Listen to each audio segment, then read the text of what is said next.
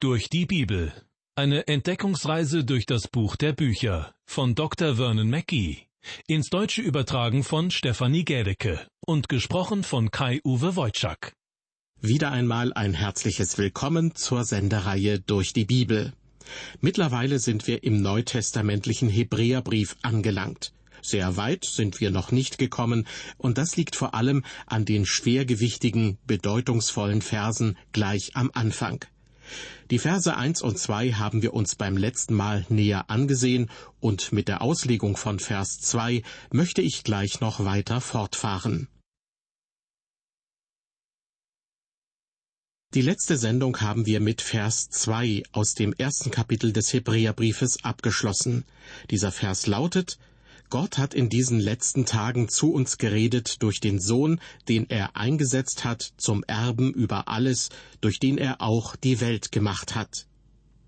Als der Herr Jesus auf diese Erde kam, da kam er, der Sohn Gottes, als Mensch. Er vollbrachte verschiedene Wunder, machte Menschen gesund, verwandelte Wasser zu Wein, brachte einen Sturm zum Schweigen und gab fünftausend Menschen zu essen, obwohl kaum etwas zu essen da war.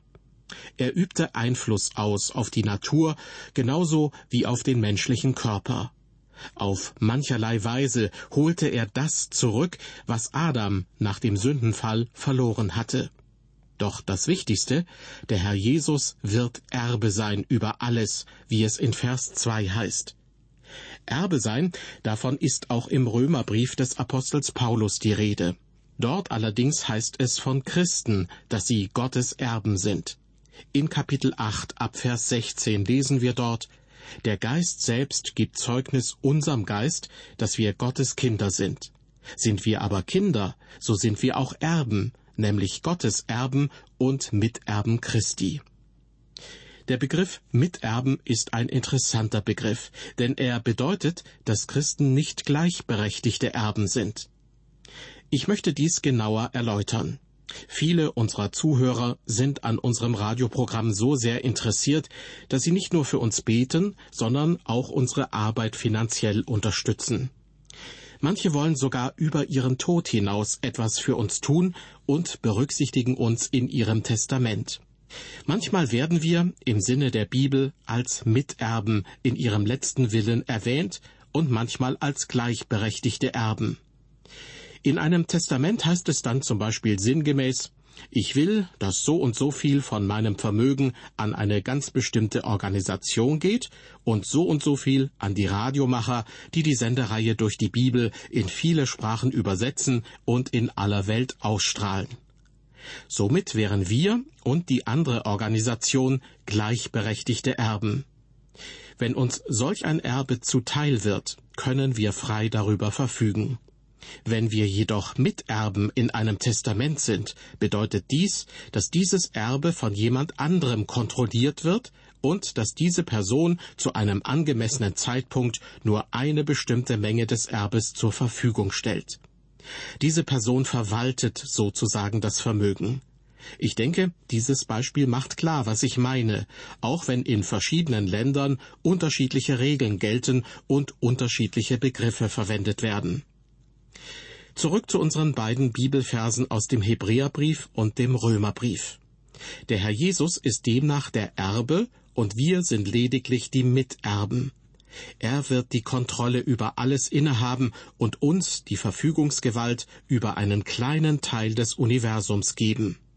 Auf diese Weise sind wir die Miterben Christi. Wir haben ein unzerstörbares, unbeflecktes und unvergängliches Erbe, und es ist im Himmel für uns reserviert. Wir haben dieses Erbe aufgrund der vielen wunderbaren Dinge, die der Herr für uns getan hat. Er holte das zurück, was Adam durch den Sündenfall verloren hatte, und machte uns zu seinen Miterben. Aber Christus ist derjenige, der alles erben wird. Soweit mir bekannt ist, wurde keinem alttestamentlichen Propheten jemals etwas derartiges versprochen. Der Autor des Hebräerbriefes zeigt uns, dass Christus den Propheten in jeder Hinsicht überlegen ist.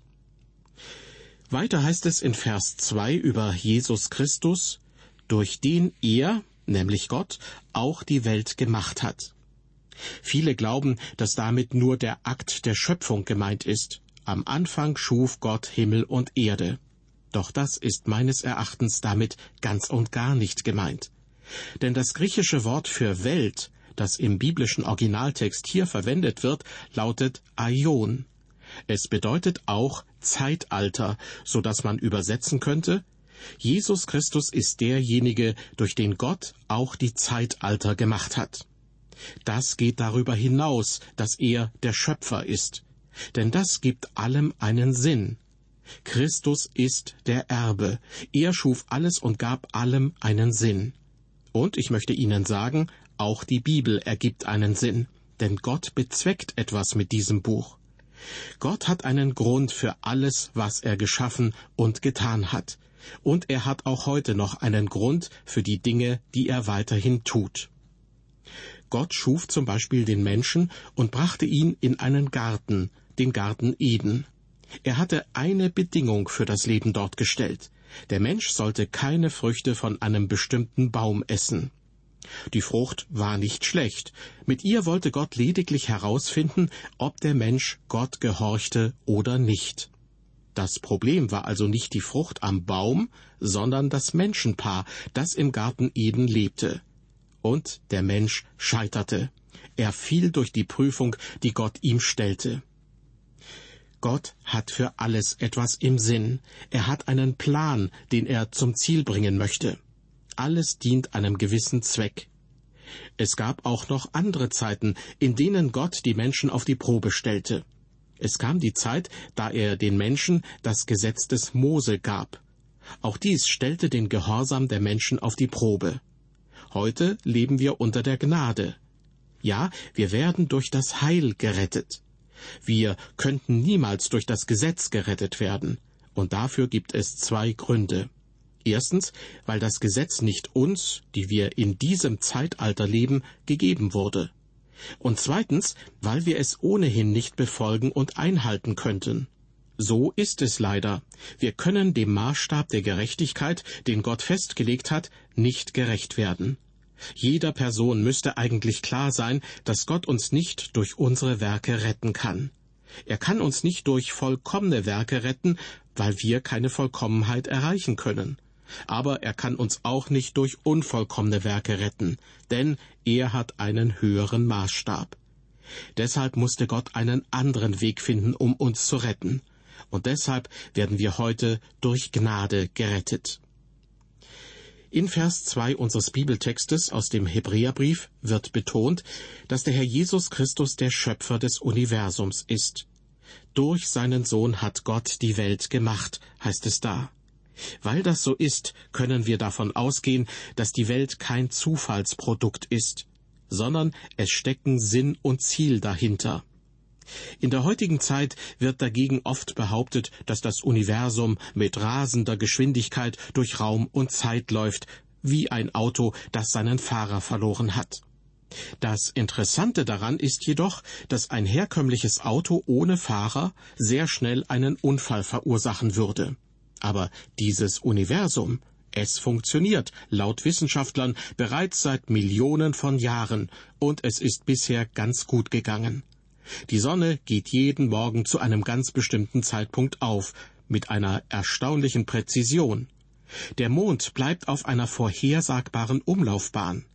Eine Person, die vor Jahrzehnten an einer Mondlandemission mitgearbeitet hat, sagte, man muss nur richtig zielen, und der Mond wird da sein, wenn die Raumfähre kommt. Man kann sich immer auf den Mond verlassen. Er wird nicht aus der Bahn geraten. Der Mond ändert seinen Kurs nicht, wenn er ein Modul auf sich zukommen sieht. Die Bewegung des Mondes ist absolut vorausberechenbar. Wir leben nicht in einem verrückten Universum. Es hat einen Sinn, und der Herr Jesus ist derjenige, der ihm diesen Sinn gibt. Weiter geht es mit Vers 3 in unserem Bibeltext. Von Jesus Christus heißt es da, er ist der Abglanz seiner Herrlichkeit und das Ebenbild seines Wesens und trägt alle Dinge mit seinem kräftigen Wort und hat vollbracht die Reinigung von den Sünden und hat sich gesetzt zur Rechten der Majestät in der Höhe. Was für eine bedeutende Aussage. Wenn es hier über Jesus Christus heißt, er ist der Abglanz seiner Herrlichkeit und das Ebenbild seines Wesens, dann ist damit gemeint, Jesus ist der Abglanz von Gottes Herrlichkeit und er ist das Ebenbild seines himmlischen Vaters. Abglanz bedeutet so viel wie Überstrahlung oder ganz einfach Glanz.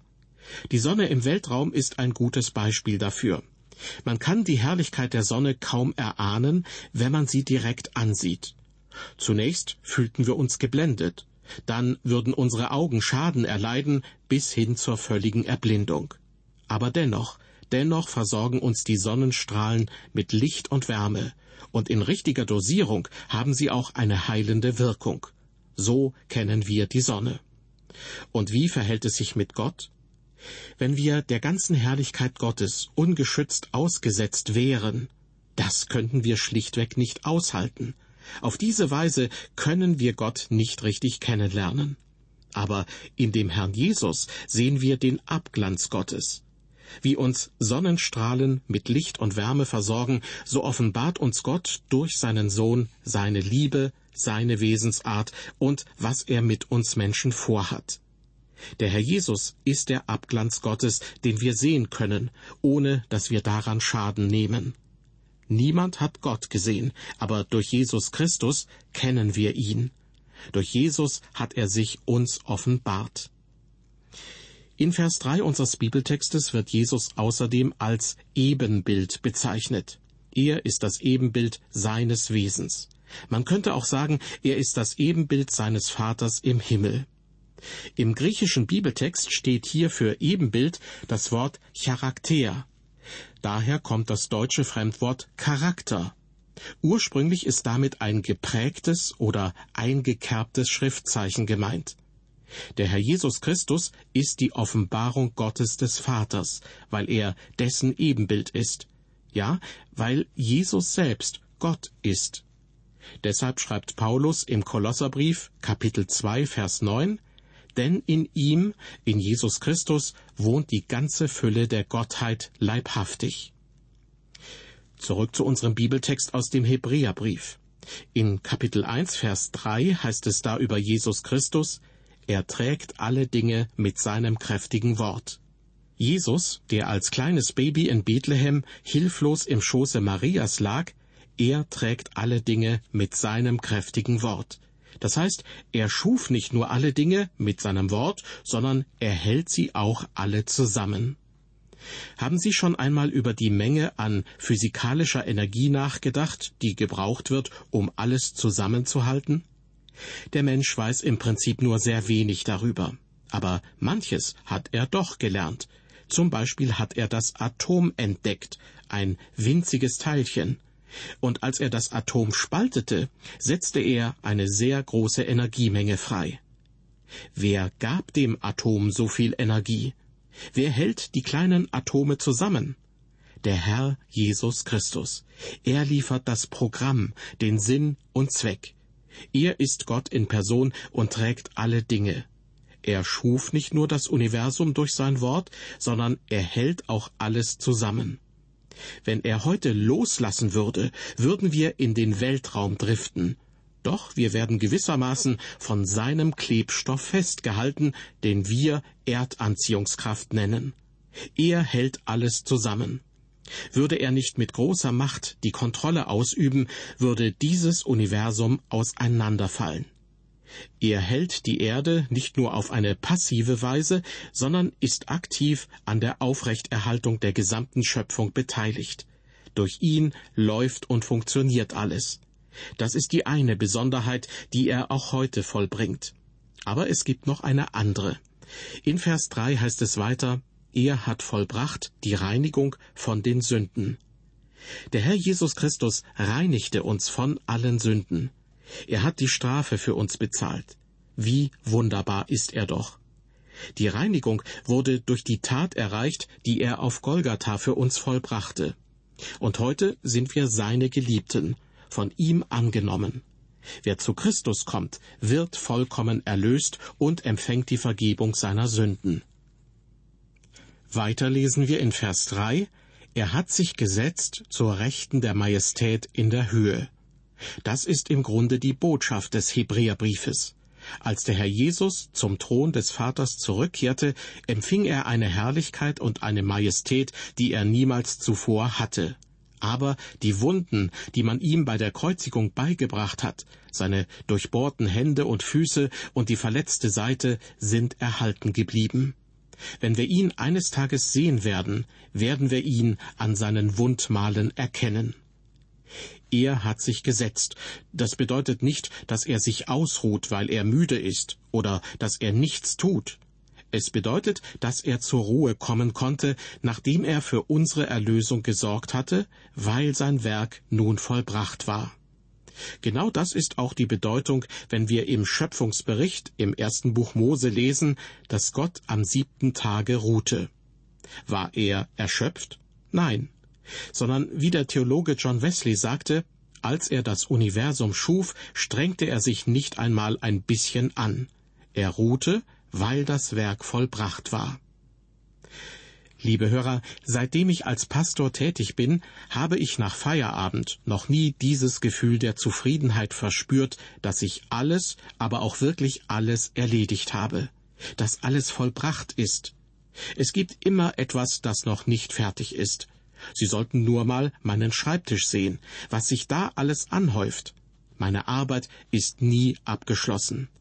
Aber Christus setzte sich, weil sein Werk der Erlösung vollendet war. Man kann heute nicht einmal einen kleinen Finger heben, um zur Erlösung beizutragen, die er am Kreuz für uns bewirkt hat. Denn er hat unsere Erlösung vollendet. Im zweiten Kapitel des Kolosserbriefes heißt es ab Vers 9, denn in ihm wohnt die ganze Fülle der Gottheit leibhaftig. Und an dieser Fülle habt ihr Teil in ihm, der das Haupt aller Mächte und Gewalten ist. Wir werden in ihm vollkommen, sind in ihm erfüllt, und wir sind in dem Geliebten angenommen. Das derzeitige Amt Christi ist ein weiterer Gesichtspunkt davon. Daran dachte wahrscheinlich auch ein Autor, als er schrieb, da ist ein Mann in der Herrlichkeit, aber die Gemeinde hat ihn aus den Augen verloren. Sein gegenwärtiges Amt kann so beschrieben werden. Er starb hier unten, um uns zu retten. Er lebt dort oben, damit wir weiterhin gerettet sind. In seinem Amt ist er für die Fürsprache, das Beaufsichtigen der Schafe verantwortlich. Obwohl er jetzt zur Rechten Gottes sitzt, hat er dennoch ein großes Interesse an den Seinen und er steht uns zur Verfügung. Liebe Hörer, was brauchen Sie? Brauchen Sie Gnade? Brauchen Sie Hilfe? Brauchen Sie Weisheit? Was auch immer Sie brauchen, warum bitten Sie ihn nicht darum? Wenn man ihn bittet, für uns einzuschreiten, wird er dies nach seinem Willen tun, aber nicht nach unserem Willen. Zu beten bedeutet nicht, Gott von etwas zu überzeugen, was nicht in seine Pläne passt. Zu beten bedeutet vielmehr, sich den Absichten Gottes zu fügen. Und Christus sitzt zur Rechten des Vaters und ist stets lebendig, um für uns zu sprechen. Wir können Gnade erlangen und zu der Zeit finden, da wir Hilfe nötig haben. Dies ist der gegenwärtige Dienst Christi, durch den diese Verse im Hebräerbrief für den Leser sehr wirklich werden. Buddha kann ihnen nicht helfen, Mohammed kann ihnen nicht helfen. Kein Begründer der modernen Religionen kann ihnen helfen. Ein Freund berichtete mir, wie er von einer sogenannten Geistheilerin geheilt worden war, die dann jedoch verstarb. Ich fragte ihn, kann sie dir jetzt noch helfen? Er entgegnete, nein, natürlich nicht, sie ist tot. Nun, sagte ich, Jesus lebt. Unser großer Hohepriester ist heute noch lebendig. Gott hat ein Programm, einen Plan und einen Sinn für alles. Es gab Zeiten, in denen Gott die Menschen auf die Probe stellte. Es kam eine Zeit, da er den Menschen das Gesetz des Mose gab. Auch dies stellte den Gehorsam der Menschen auf die Probe. Heute jedoch leben wir unter der Gnade. Wir werden durch das Heil gerettet. Wir können niemals durch das Gesetz gerettet werden. Wir können dem von Gott festgelegten Maßstab der Gerechtigkeit nicht gerecht werden. Jeder Person müsste eigentlich klar sein, dass Gott uns nicht durch unsere Werke retten kann. Er kann uns nicht durch vollkommene Werke retten, weil wir keine vollkommenen Werke hervorbringen können. Aber er kann uns auch nicht durch unvollkommene Werke retten, denn er hat einen höheren Maßstab. Deshalb musste Gott einen anderen Weg finden, und deshalb werden wir heute durch Gnade gerettet. Gott sei Dank dafür.